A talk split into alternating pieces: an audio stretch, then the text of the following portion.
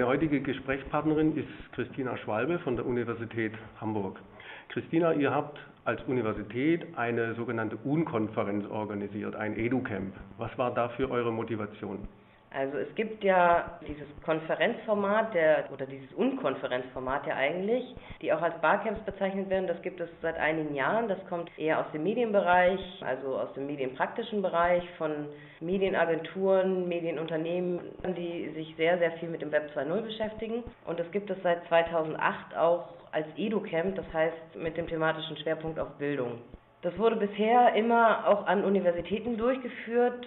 Es war aber trotzdem auch so, dass das Publikum auch am Anfang gerade auch aus diesem praktischen Bereich kam. Also relativ viele Bildungspraktiker, sehr, sehr viele freiberufliche Trainer, sehr viele, die Medienplattformen anbieten für den Bildungsbereich. Und das hat sich so langsam verändert, stärker in Richtung wissenschaftliche Anbindung. Und wir haben jetzt mit diesem EduCamp hier in Hamburg haben wir noch versucht, das auch für Lehrer noch stärker zu öffnen und äh, das auch als Ergänzung zu traditionellen Tagungen zu sehen. Das heißt, äh, dass man eben eine Tagung macht, auf der es nicht nur darum geht, Informationen von anderen Leuten sich anzuhören, sich vielleicht auch Projektbeschreibungen anzuhören und sich anzuhören, wie andere Leute Probleme gelöst haben, sondern eher das andersrum aufzuziehen und zu sagen, wir fassen einen Raum, an dem man gemeinsam an Problemen arbeitet und man geht mit einem mit einer Fragestellung, an der man selber vielleicht gerade arbeitet, die auch interessant ist für andere, mit der geht man dann in dieses EduCamp hinein und bearbeitet dann aktiv in Workshops, in Sessions mit den anderen Teilnehmern, die aus ganz unterschiedlichen Bereichen kommen, ganz andere Impulse haben, genau diese Fragestellung.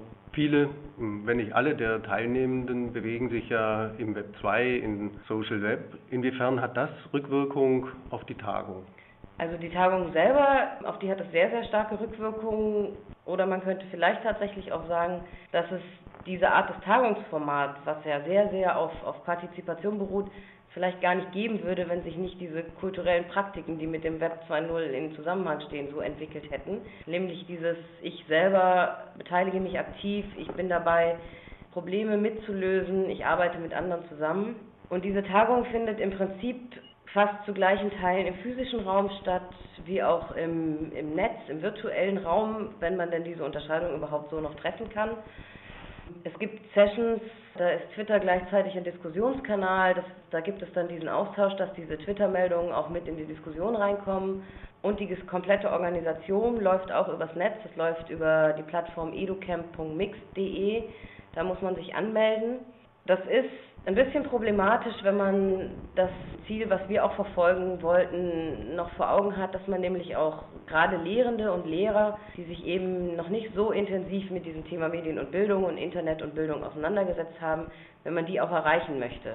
Und um diese Hürde abzubauen, muss man eben im Vorfeld auch klassische Kommunikationskanäle wählen, klassische Medien nutzen, um die Informationen darüber zu verbreiten und muss auch noch mal ganz anders erklären, was denn eigentlich ein EduCamp ist.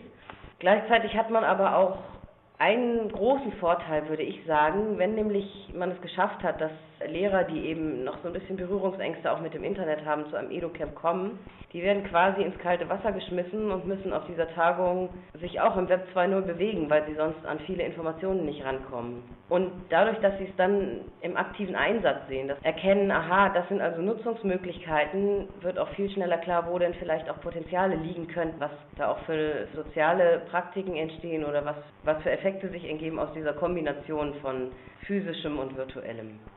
Ihr habt ja auch schon jede Menge klassische Tagungen organisiert. Gibt es typische Unterschiede gegenüber der Organisation einer solchen UN-Konferenz?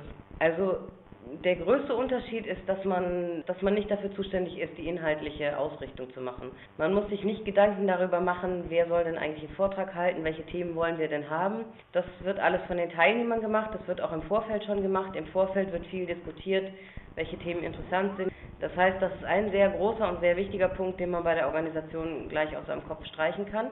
Man muss relativ gut vorbereitet sein bei der Organisation auf Sachen, die spontan kommen, wie beispielsweise heute bei uns mehr Sessions sollten angeboten werden, als Räume da waren. Das heißt, wir mussten improvisieren, mussten noch zusätzlich Räume schaffen. Dann muss man natürlich daran denken, dass, weil eben so viel im Netz passiert, dass man die Stromversorgung, ähm, das ist ein ganz wichtiges Thema, dass man die Stromversorgung gesichert hat und dass man das WLAN gesichert hat, weil ohne Strom und ohne WLAN funktioniert kein EduCamp. Und ansonsten ist das Wichtigste und ich glaube auch ein sehr großer Unterschied zu anderen Tagungen, die Bereitschaft und die Fähigkeit zur Flexibilität und zur Improvisation. Und wenn man genau das alles mitbringt und wenn man immer genügend Ansprechpartner bereit hat, die dann eben auch dabei helfen, Ungewöhnliches zu realisieren, dann funktioniert das. Bei klassischen Tagungen haben Interessierte im Nachhinein die Möglichkeit, die Tagungsbände zu studieren. Wie können Interessierte eure Tagung nachvollziehen? Also im Prinzip wird ja die Berichterstattung sehr, sehr breit und sehr, sehr vielfältig auch von den Teilnehmern übernommen. Also das ist nochmal ein Punkt, den wir nicht unbedingt so auf unserer Organisationsliste haben müssen. Es wird in Blogs berichtet, es wird über Twitter, kann man aktuell verfolgen, was denn Diskussionsthemen sind. Und um das alles zusammenzukriegen, gibt es zum einen die zentrale Plattform, die ich vorhin schon kurz erwähnt hatte, educamp.mix.de. Da tragen wir als Organisation die wichtigsten Informationen zusammen und nutzen das im Prinzip als Schnittstelle. Und dann gibt es natürlich noch die Organisation über den Hashtag EC10HH. Das ist ein Schlagwort, was Bildern angefügt wird, was Blogbeiträgen angefügt wird, nachdem man dann, dann im Internet gezielt suchen kann, um so eben auch die verteilten Informationen, die eben nicht zentral zur Verfügung gestellt werden, trotzdem für sich zusammenzusammeln und auch zu finden. Vielen Dank, Christina. Ich habe ein bisschen, obwohl die Tagung noch nicht zu Ende ist, unter diesem Hashtag nachgesehen und schon etliche sehr positive Rückmeldungen dort festgestellt. Ich denke, das Gesamturteil für die Tagung wird so positiv bleiben. Viel Glück weiterhin.